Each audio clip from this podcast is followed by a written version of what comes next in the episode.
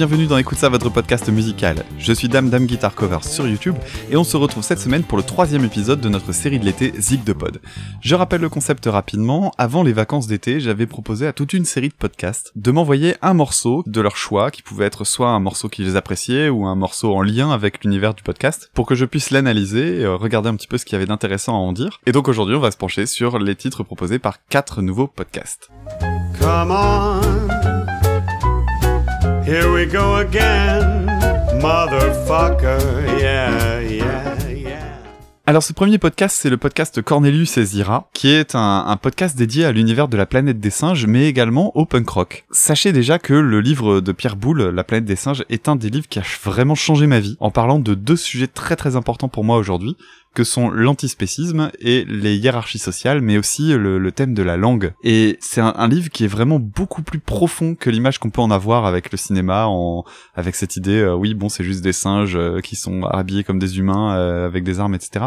Ça va vraiment beaucoup plus loin, c'est très très intéressant, c'est très critique. Donc je vous invite vraiment à lire, c'est un livre très très court en plus, ça se lit en quelques heures, c'est un vrai bonheur. Et puis dans le podcast, il y a cet aspect punk rock, donc vous imaginez que je suis plutôt réceptif en fait à l'univers de Cornelius et que je ne peux que vous recommander. Alors qu'est-ce qu'ils nous ont mis dans les oreilles? Eh bien, une fois n'est pas coutume, un groupe dont je ne connaissais absolument rien, Rocket from the Crypt, et d'un titre instrumental intitulé What is He 98. Et je dois préciser que ce titre est extrait en fait d'un bootleg, c'est-à-dire un enregistrement non officiel, et ce bootleg s'appelle Ape Shit at the BBC, petit extrait donc du morceau What is He 98.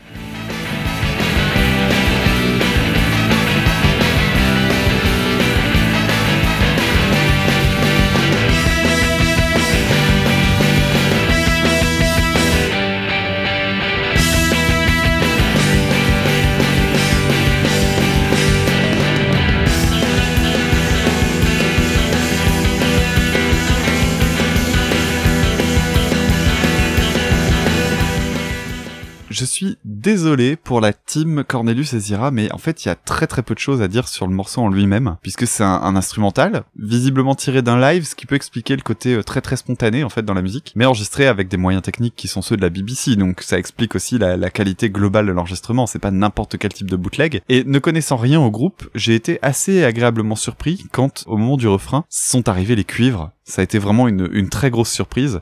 Et puis l'autre chose qui m'a plu, c'est le côté vraiment très feel good en fait de la mélodie. C'est-à-dire que la, mélodie pendant les couplets est, majeure, donc euh, plutôt gay. Et ce que j'ai bien aimé, c'est aussi le, le contraste avec le pont qui lui part plutôt sur quelque chose de mineur, un peu plus triste donc, et ça crée une sorte de tension qui est vraiment très agréable, quelque chose que les qu'on retrouvait notamment chez les Beatles, cette alternance entre mineur et majeur, quelque chose que j'aime énormément en musique. Bref, un excellent titre vraiment qui m'a donné l'envie de découvrir le groupe. Et je dois dire que c'est une très très belle découverte. Je suis allé chercher un petit peu dans leur discographie. Alors, ils ont sept albums. Ils ont eu une dizaine d'années d'activité seulement. Et puis, euh, depuis 2002, plus d'albums. Ils se sont séparés en 2005 apparemment. Et ils ont malgré tout refait une tournée euh, vers 2015, mais pas de nouvel album depuis. Ça a été vraiment une, belle découverte, euh, ce, groupe. Un, dernier point quand même sur le morceau What is It 98. Ce fameux pont dont je vous parlais il y a quelques instants, ça m'a pas mal rappelé mon titre préféré d'un groupe qui s'appelle Blonde Redhead. Et comme j'ai l'impression que ce groupe est assez méconnu, je ne résiste pas à l'idée de vous passer un petit extrait du morceau Futurism vs Passeism Part 2.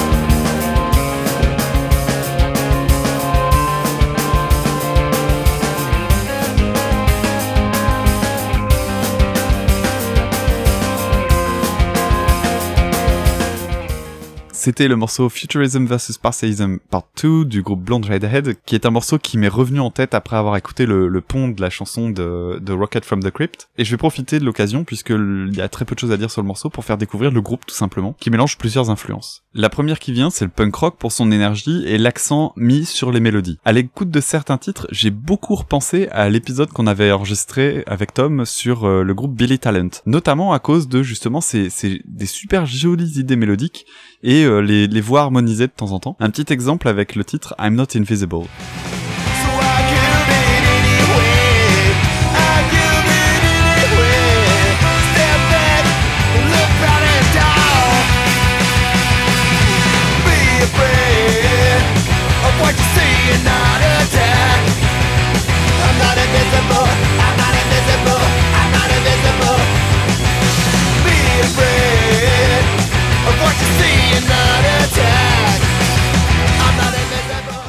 C'était le titre I'm Not Invisible par le groupe euh, Rocket from the Crypt.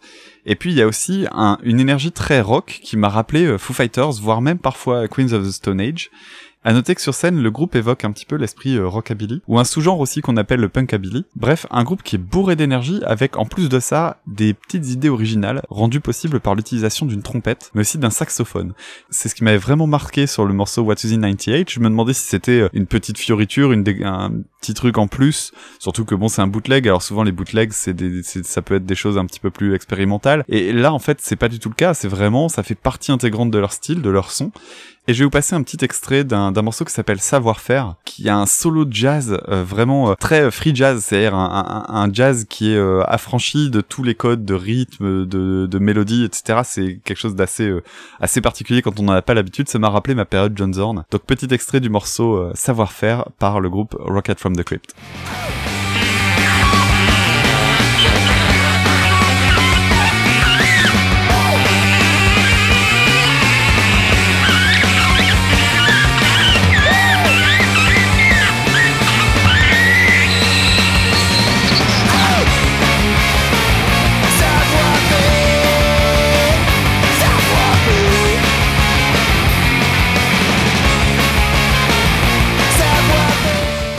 Alors je suis désolé de faire si court euh, la team Cornelius et Zira, mais je pense surtout que c'est un groupe que je vais creuser et dont on risque de reparler si on fait une saison 2. Donc merci beaucoup à vous, ça, fera un bon album pour euh, accompagner mon trajet d'été. C'est vraiment la musique euh, suffisamment feel good et, et bien péchue, qui est vraiment le, le type de musique mais parfaite en bagnole.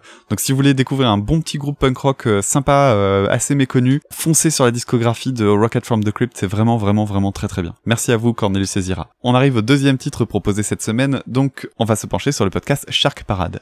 Shark Parade, c'est un podcast qui est animé par Rico, et Rico fait partie de la team Nanarland. Ça me permet de passer le message de, bah, comme beaucoup, euh, je suis passé des, un nombre incalculable de fois sur le site Nanarland depuis des années. Euh, J'ai beaucoup aimé le, le format télé qu'ils avaient fait avec Arte. J'aime beaucoup également leur podcast. Donc vraiment, Rico, euh, bravo pour tout ce boulot avec Nanarland. Et donc le podcast Shark Parade, eh bien, c'est un podcast qui va se pencher sur les films de requins. Donc ça, ça peut donner l'impression qu'il n'y a pas grand chose à en dire, mais en fait, des films de requins, il y a l'air d'en avoir un sacré paquet. Il y a l'air aussi surtout d'avoir pas mal de boost dans le domaine. Et euh, Rico, bah, il connaît bien le sujet, donc du coup, ça fait des podcasts assez intéressants, puisque ça parle de cinéma avec un sous-genre euh, vraiment très particulier. C'est vraiment très très sympathique. Je vous recommande d'écouter. Rico a proposé un morceau de Bertrand Burgala, un morceau qui s'appelle Des choses qu'on peut dire à personne. Je dois avouer que je ne savais rien de Bertrand Burgala avant d'écouter le titre. Le nom me disait vaguement quelque chose, mais pas plus que ça. Je l'ai vu récemment. Il y a, une petite vidéo qui passe en, ce moment sur euh, France Info euh, à la télévision et on le voit en live. Donc euh, voilà, c'est vraiment les seules choses que je connaissais de lui. Et apparemment, le gars a quand même une carrière assez touffue, avec une dizaine d'albums à son actif, mais surtout un travail d'arrangeur-producteur euh, assez conséquent, avec des grands noms, comme par exemple Laibar, Dépêche Mode, Supergrass. Et bon, j'étais passé à côté jusqu'à maintenant. Donc c'était très cool de pouvoir rattraper ce retard. Tout de suite, un petit extrait de son morceau, Les choses qu'on ne peut dire à personne.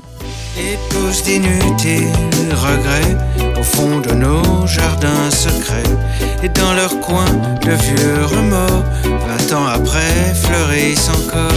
Ainsi nos chemins se jalonnent. De choses qu'on ne peut dire à personne. À personne.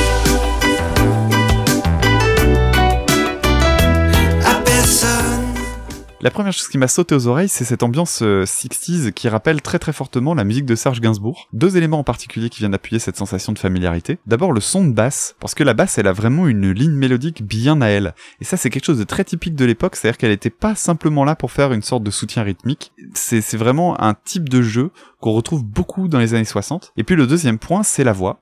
Alors pas dans le sens d'une voix grave et suave euh, comme celle de Gainsbourg, mais plutôt dans, dans son côté euh, maladroit et euh, assez approximatif. En France, on a une tradition de chanteurs et chanteuses qui sont plus connus pour leurs textes que pour être véritablement de grands techniciens du chant. Ça va être le cas de, par exemple, euh, Renaud, de Benabar, de Delerme, et pas mal d'autres comme ça. Et j'ai eu cette impression chez Bertrand Burgala. J'ai relevé quelques faussetés dans le chant, et quelques passages où il est pas vraiment très en place rythmiquement, mais bon, on s'en fout en fait. C'est pas ce qu'il recherchait. J'ai l'impression que ce qu'on veut, c'est surtout une forme de côté libre, euh, voire presque désinvolte, un, un chant un petit peu je m'en foutiste en fait. Dans la composition, en revanche, il y a pas mal de détails et des petites choses vraiment très très élégantes. Alors ça va être le cas par exemple des violons qui viennent appuyer la deuxième partie du titre. D'ailleurs, ça, arrive juste après un changement de tonalité super étonnant. Et puis euh, il y a des touches électroniques avec un avec un clavier en fin de titre, euh, il y a la guitare funky en fond, il y a des chœurs féminins, puis après des chœurs masculins. Bref, on sent un titre qui est super élaboré en termes de composition, bourré de détails et d'arrangements. Et d'ailleurs, ça va être l'occasion de parler du travail d'arrangeur. C'est le moment de la technique. Le travail d'arrangeur, c'est d'améliorer un titre qui est proposé par un compositeur. Et Bertrand Burgala, c'est avant tout un arrangeur. Il a une très très grosse liste de titres sur lesquels il a travaillé et c'est un arrangeur de talent, vraiment vraiment vraiment. Il faut comprendre que la plupart des titres qu'on connaît en fait ont tous un squelette assez simple basé en général sur une ligne mélodique et puis euh, une suite d'accords euh, dans la plupart des cas. Et l'arrangeur, il va partir de cette base qui est très très neutre en fait pour la mettre en valeur dans un style voulu. Si le compositeur demande par exemple de donner une teinte particulière à un morceau, tiens, donne-moi par exemple ce morceau-là mais version un petit peu latine. Eh bien, l'arrangeur va modifier euh, certains des accords pour les rapprocher de la demande. C'est-à-dire que par exemple, il va dire tiens, bah ton là, en fait, on va mettre plutôt une septième parce que ça va évoquer tel type de sonorité, etc. Il va aller faire ces modifications-là et ça va permettre de donner ici une couleur latine, ici une couleur jazz, une couleur funk, etc.. Et comme le diable se cache dans les détails, l'arrangeur va amener des petites choses dans le spectre sonore en ajoutant des sonorités évocatrices, euh, en utilisant par exemple des instruments spécifiques à un style de musique ou à une région géographique, un son un petit peu planqué, quelque chose euh, vraiment, un- ça peut être un tout petit bruit d'une demi-seconde. Et en fait, ce travail demande une culture musicale colossale et une très très solide base théorique. Il faut être capable d'adapter des titres dans des tonalités ou des styles musicaux précis, connaître un nombre incalculable d'instruments, surtout si on veut évoquer des, des sonorités qui viennent de l'autre bout du monde, leurs sonorités forcément, et savoir les utiliser avec goût et avec parcimonie. Ça s'agit pas d'en mettre des tartines non plus, c'est un travail qui demande beaucoup de finesse. Et ça, Bertrand Burgala le fait vraiment très très bien dans ce morceau-là. Il est bourré de détails. Je vous invite par exemple à prêter attention aux percussions très très très discrètes dans les dernières secondes du morceau, à côté desquelles on peut vraiment vraiment passer si on tend pas l'oreille. Concernant les paroles, le texte n'est pas de Bertrand Burgala, mais de l'auteur Laurent Chalumeau. Et je dois dire que je suis passé à côté de la beauté des textes à cause de la musique. Parce que, malgré toutes les qualités objectives, je dois admettre que j'ai pas vraiment accroché plus que ça à la chanson. En revanche, le texte est magnifique, et je l'imaginerais vraiment dans un registre très différent, sans doute beaucoup plus sobre, et surtout avec une musique bien plus mélancolique que la tonalité joyeusement naïve de l'instrumentation proposée par Burgala. Et en même temps, bah, c'est un tour de force de réussir à faire d'un texte aussi amer, une chanson aussi feel good. Mais euh, on a vraiment un texte qui est très très beau et je regrette en fait de pas aimer davantage la musique parce que j'ai l'impression que ce texte bah, va pas me rester parce que je vais pas réécouter le morceau plus que ça. Un dernier point à propos de ce titre, si je connaissais pas Burgala en quelques secondes, le morceau m'a fait penser à un groupe qui s'inscrit vraiment dans son sillage, qui est le groupe Poum. Je l'avais découvert à la radio il y a quelques mois et le titre que je vais vous faire écouter m'avait hypnotisé musicalement. Vous verrez, on retrouve une basse très 60s, des claviers, une ambiance très aérienne, des voix éthérées, et puis il y a un humour noir très très décalé, puisque le titre en fait décrit un accident de voiture avec tout ce qu'il peut avoir d'horrible, mais avec ce rythme, on se sent comme au ralenti, comme si on le vivait nous-mêmes. Un titre que je ne peux que vous recommander pour ce côté humour noir et, ce type de sonorité euh, très lounge, très agréable. Donc c'est le titre De la vitesse à l'ivresse par le groupe Poum.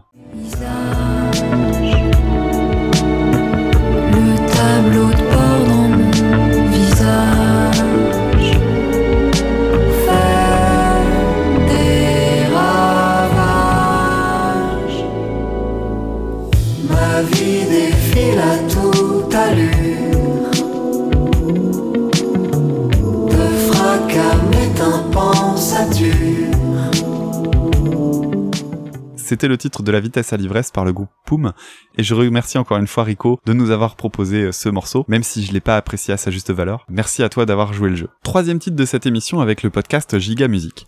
Commençons par présenter les copains de Giga Musique. J'aime bien les appeler nos jumeaux maléfiques parce que c'est un podcast qui s'intéresse qu'aux musiques pourries, avec beaucoup de bonne humeur, mais aussi c'est ce que je préfère chez eux, avec beaucoup de précision et de détails. C'est hallucinant. Ces mecs écoutent des trucs qui sont oubliés de tous, et à raison, parce que c'est mauvais, mais ils ont une connaissance encyclopédique, ils font des recherches de dingue, ils vont aller euh, chercher des, des, obscurs skyblogs qui ont été oubliés de tous. Enfin, vraiment, c'est, c'est quelque chose de très très étonnant, et c'est un excellent podcast, je vous le recommande très très chaudement. Quand ils m'ont proposé euh, Pina Colada Song, j'étais méfiant. Et je me suis dit que j'allais tomber sur un de leurs trucs un peu tordus. Quelque chose un petit peu dans l'esprit euh, d'un morceau qui s'appelle Holidays. Je ne sais pas si vous connaissez ça. Je vous fais un petit extrait. C'est quelque chose qui avait pas mal tourné sur le net. Le morceau Holidays. Holiday. Holiday. It's the best day. The ice cream.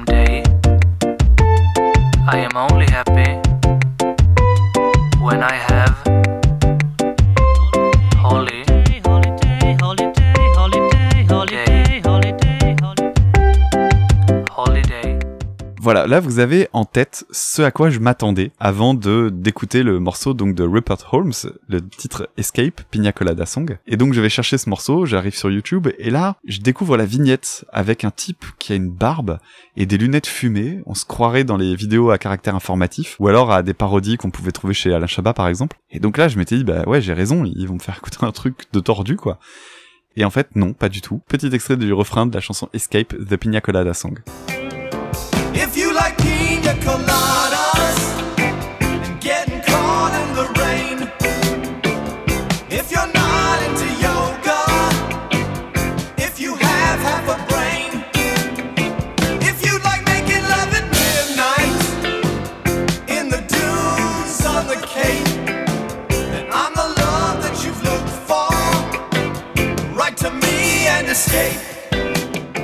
Alors commençons par une petite anecdote sympa, ce morceau-là c'est le seul à avoir été numéro 1 des charts aux États-Unis sur deux décennies différentes. Et ce petit exploit, il l'a remporté parce qu'en fait le morceau est sorti en fin d'année 1979 et son succès a duré jusqu'au début des années 80. Donc euh, Rupert Holmes se vante d'être euh, quelqu'un qui a réussi à être pendant deux décennies de suite numéro 1 dans les classements.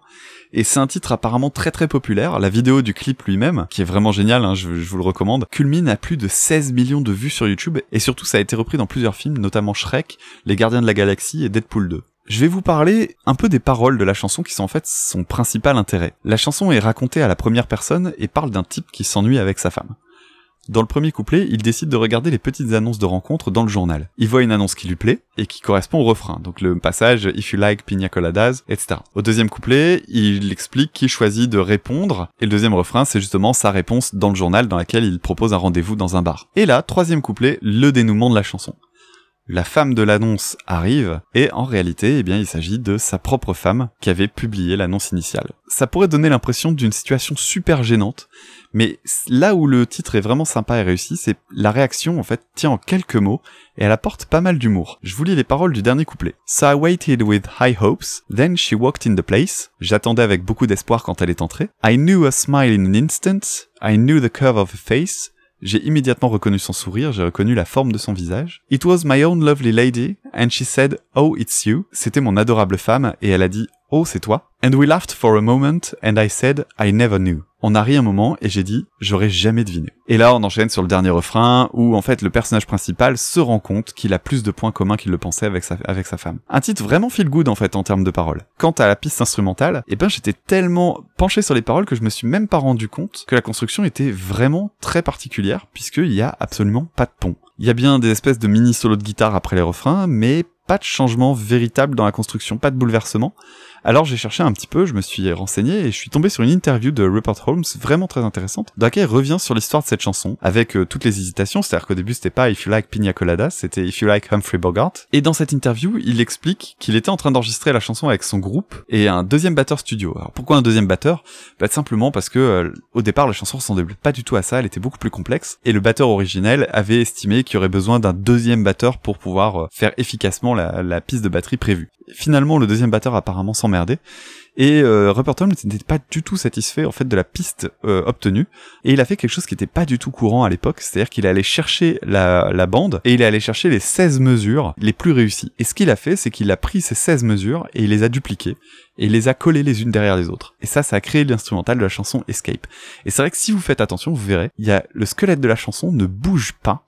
C'est vraiment une boucle ce sont les guitares en fait qui vont arriver par dessus, qui vont donner la sensation de nouveauté, mais en réalité, il y a quelque chose qui ne bouge pas du début à la fin. Dans le processus d'écriture, il y a aussi ce moment avec les paroles, c'est-à-dire qu'après avoir euh, fait ce petit bidouillage, il a dû modifier les paroles qu'il avait prévues, et il a écrit cette chanson visiblement le soir même, avec toutes ses hésitations. Il l'a testé sur le chauffeur de taxi pour voir si la chute marchait bien, et puis en arrivant au studio, il dit à son guitariste "Bouge pas, je vais enregistrer le chant, je ne te dis rien sur les paroles et tu me diras si ça marche." C'est à ce moment-là qu'il a l'idée de changer Humphrey Bogart pour euh, Pina Colada, parce qu'apparemment il avait utilisé pas mal de fois des références cinématographiques sur les albums d'avant, donc il s'est dit bon, on va changer. Il est passé par d'autres cocktails, et puis celui qui sonnait le mieux c'était Pina Colada. Et ça va avoir son importance puisque le morceau, bah, il est connu comme Pina Colada Song, qui n'est pas le titre originel, puisque le titre originel c'était Escape. Et euh, du coup, coup du destin, ce petit changement de dernière minute, c'est sans doute une énorme partie de son succès. Bref, il enregistre le chant euh, devant le guitariste et la légende voudrait, en tout cas c'est ce qu'il dit, c'est ce qu'il voudrait faire croire, j'en suis pas absolument persuadé, que cette version qu'on entend serait la fameuse fois où il a chanté devant le guitariste pour lui faire la surprise. Il explique en interview qu'il a voulu réenregistrer la piste le lendemain avec euh, plus euh, d'énergie, de vraiment mieux, mais qu'il n'a pas réussi en fait à dépasser ce qu'il avait fait la veille, et donc finalement la version qu'on connaît serait la toute première fois que Rupert Holmes chante cette chanson. Je vais terminer en évoquant quelque chose d'assez courant en fait en musique et même dans beaucoup d'autres arts. C'est que cette chanson elle a un effet pervers dans la carrière de Rupert Holmes puisqu'elle va simplement éclipser absolument tout ce qu'il avait fait avant et tout ce qu'il fera après. C'est-à-dire que Rupert Holmes le dit en interview, il, en a souffert puisque cette chanson-là a empêché de se souvenir de, de plein d'autres choses qu'il a faites. Alors il a apparemment écrit un roman, il a travaillé sur des comédies musicales, il a été primé apparemment un bon paquet de fois. Et tout ça, on l'a oublié parce que Rupert Holmes, dans l'inconscient collectif, c'est le gars de Pina Colada Song. Alors j'ai bien envie de lui rendre justice et de vous faire découvrir un autre morceau. Comme je vous l'ai dit tout à l'heure, le morceau Escape au départ était beaucoup plus complexe. Et c'est vrai qu'en écoutant sa discographie, eh bien, c'est un artiste vraiment très complet, avec euh, des, compositions très très bien foutues, beaucoup de changements, des influences jazz, euh, plein plein de choses. Et donc je vais vous faire écouter un morceau dans lequel il y a tout ça, Euh, un morceau qui s'appelle Adventures. Et vous allez voir là-dedans, il y a un changement de tonalité, il y a des rythmiques super intéressantes, vraiment, c'est quelque chose de très très riche. C'est parti pour le morceau Adventures.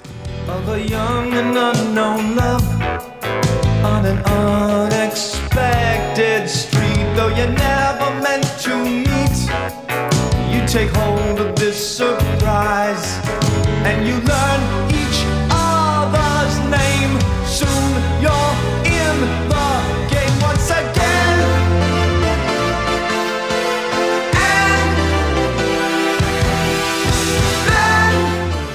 C'était le morceau Adventures par Rupert Holmes.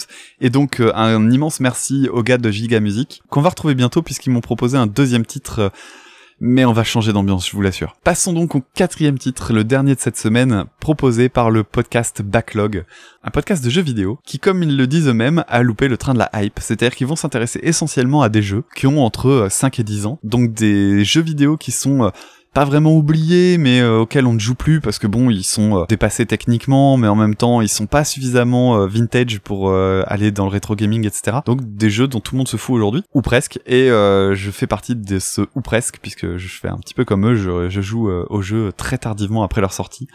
Et donc c'est un podcast que j'aime beaucoup. Alors que nous ont-ils proposé? Eh bien, ils vont nous permettre de terminer ce podcast avec beaucoup d'énergie, puisqu'ils nous ont proposé de nous pencher sur un morceau de Slipknot, le titre People Equal Shit. En 99, le groupe sort son premier album en pleine vague néo-metal, si on fait exception de l'album Made Fit Kill Repeat qui n'était pas avec le, même line-up. Et bien que très brutal et beaucoup plus brutal que le néo-traditionnel, bah on les range dans cette case-là. En plus, il y a le folklore avec les masques, etc., qui, font, sont pas pris au sérieux par la plupart des puristes du monde du métal, qui voient chez eux, à tort ou à raison, un, un côté très marketing. Bref, le premier album, c'est un album de vraiment grosse brutasse, mais on sent que le deuxième, ça va être un petit peu le moment où on se dit, bah, soit ils font toujours la même chose, soit ils évoluent. Et là, on est en 2001, après une piste d'intro faite de bruit et de cris. Voilà ce qui nous tombe dessus.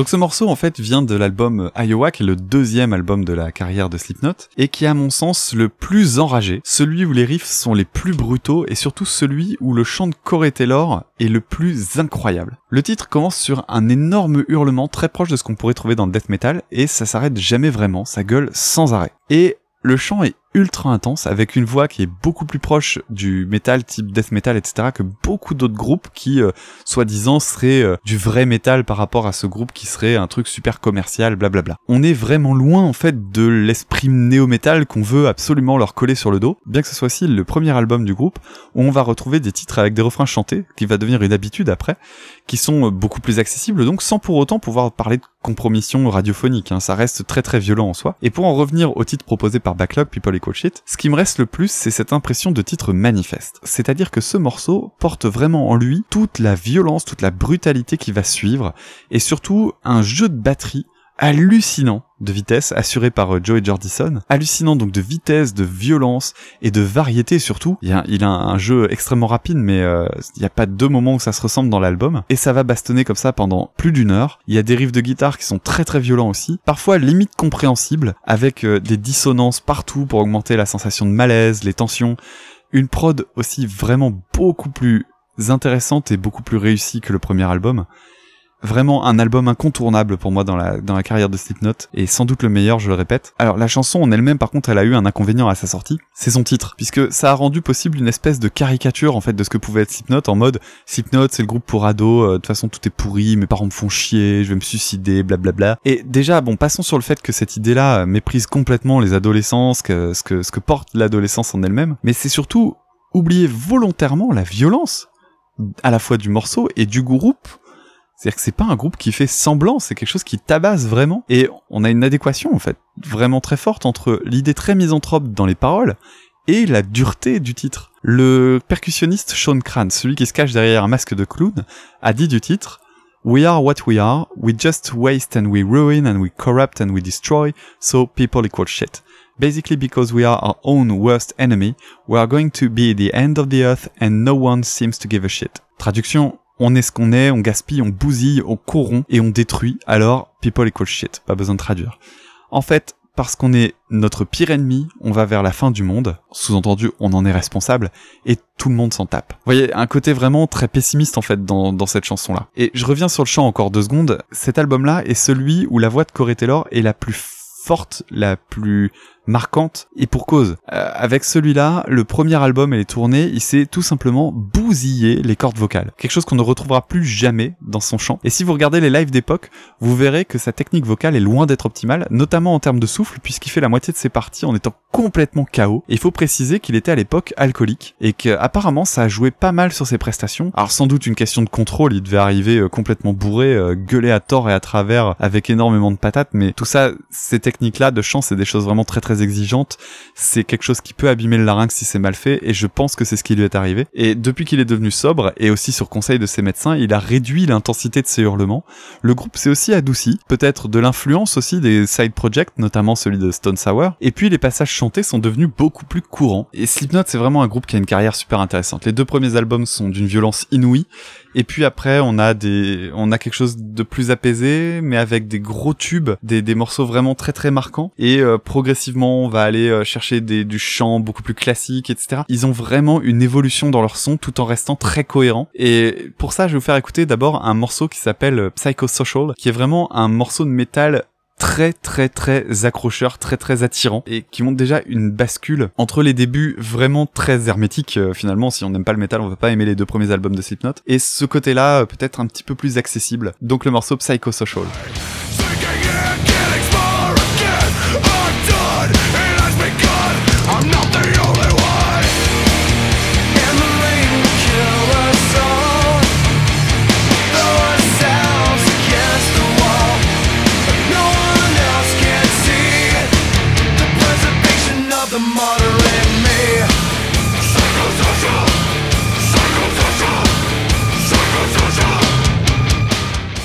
C'était le morceau Psychosocial. Donc ça, ça montre le côté catchy du groupe.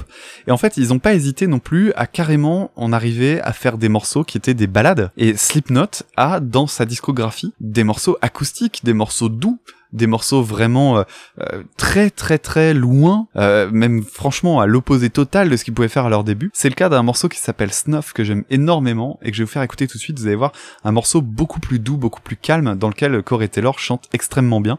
C'est un morceau qui aurait pu très bien se trouver dans son side project Stone Sour et pour autant, eh ben c'est dans le groupe Slipknot qu'il a choisi de le placer et c'est vraiment très très cool. Donc je vous fais découvrir ça tout de suite, le morceau Snuff.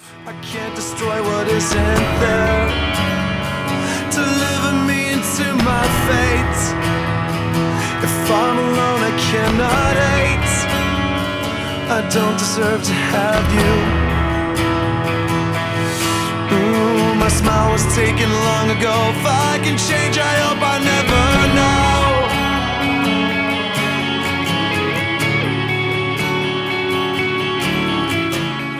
Un autre truc aussi qui a peut-être changé, c'est assez courant hein, dans le milieu du rock, c'est l'âge tout simplement, l'expérience, qui fait qu'ils ont peut-être gommé cette rage nihiliste des débuts. Et quoi qu'il en soit, Slipknot, ça reste un, un groupe absolument incontournable de la période du début des années 2000, et encore un groupe de très très grande qualité aujourd'hui. Je dois d'ailleurs dire que malgré les dizaines de concerts que j'ai vus dans ma vie, Slipknot en 2009 en Belgique a été de loin le concert le plus impressionnant que j'ai vu, avec une énergie incroyable. Il faut imaginer, vous avez neuf types sur la scène et ça bouge tout le temps. Il y a toujours un truc à voir. Il y a, il y a le, les percussionnistes qui s'accrochent à leur tonneau. Il y a le batteur qui fait monter sa batterie, qui la fait euh, pivoter à, complètement à 90 degrés. Donc il joue avec un harnais, etc. pour pouvoir tenir. La batterie tourne sur elle-même. Enfin bref, c'est complètement fou. À côté de ça, il y a Corey Taylor qui est un excellent showman qui n'arrête pas de bouger. Il y a, il y a énormément de choses. C'est un concert hallucinant d'une propreté folle. Quand on considère qu'ils sont neuf sur scène, que c'est du métal, que c'est très bourrin, etc. Ils avaient un son de dingue et c'était vraiment un, excellent souvenir avec en plus une très belle scénographie, euh, des, beaux décors, euh, des beaux costumes, etc. Vraiment quelque chose de très très cool. Si un jour vous avez l'occasion de voir Slipknot en concert, c'est vraiment quelque chose que je vous recommande infiniment. Voilà, merci beaucoup euh, à Backlog de m'avoir replongé dans, dans un album qui a beaucoup compté au moment de mon adolescence et qui continue de compter aujourd'hui puisque je l'écoute encore très très régulièrement. C'est vraiment un de mes albums préférés euh, dans, dans le milieu du métal et c'est mon préféré de Slipknot tout simplement. Voilà pour ce troisième numéro de la série Zig de Pod. On se retrouve la semaine prochaine pour le quatrième. D'ici là, vous pouvez nous retrouver sur les réseaux sociaux via Twitter par exemple, at écoute ça, e c o t e du bas ca. Vous pouvez nous envoyer un mail si vous le souhaitez, écoute podcast gmail.com. Vous pouvez aller sur euh, le site Podmust qui euh, référence les podcasts francophones et qui a une petite page sur les podcasts qui continuent de proposer des émissions pendant les vacances d'été. Donc sur Podmust, vous nous cherchez et vous cliquez sur la petite flèche qui nous permettra de monter dans les classements. Et évidemment iTunes avec son système euh, tout pourri d'étoiles et euh, les commentaires, etc., qui nous permettront de monter dans les classements pour euh, augmenter notre audience. Ça fera toujours plaisir. Et sinon, évidemment, le bouche à oreille qui est la version parfaite pour nous faire connaître. Donc merci à vous de, de nous aider de ce côté-là. On se retrouve la semaine prochaine avec le quatrième épisode de la série Zig de Pod. À très bientôt, salut.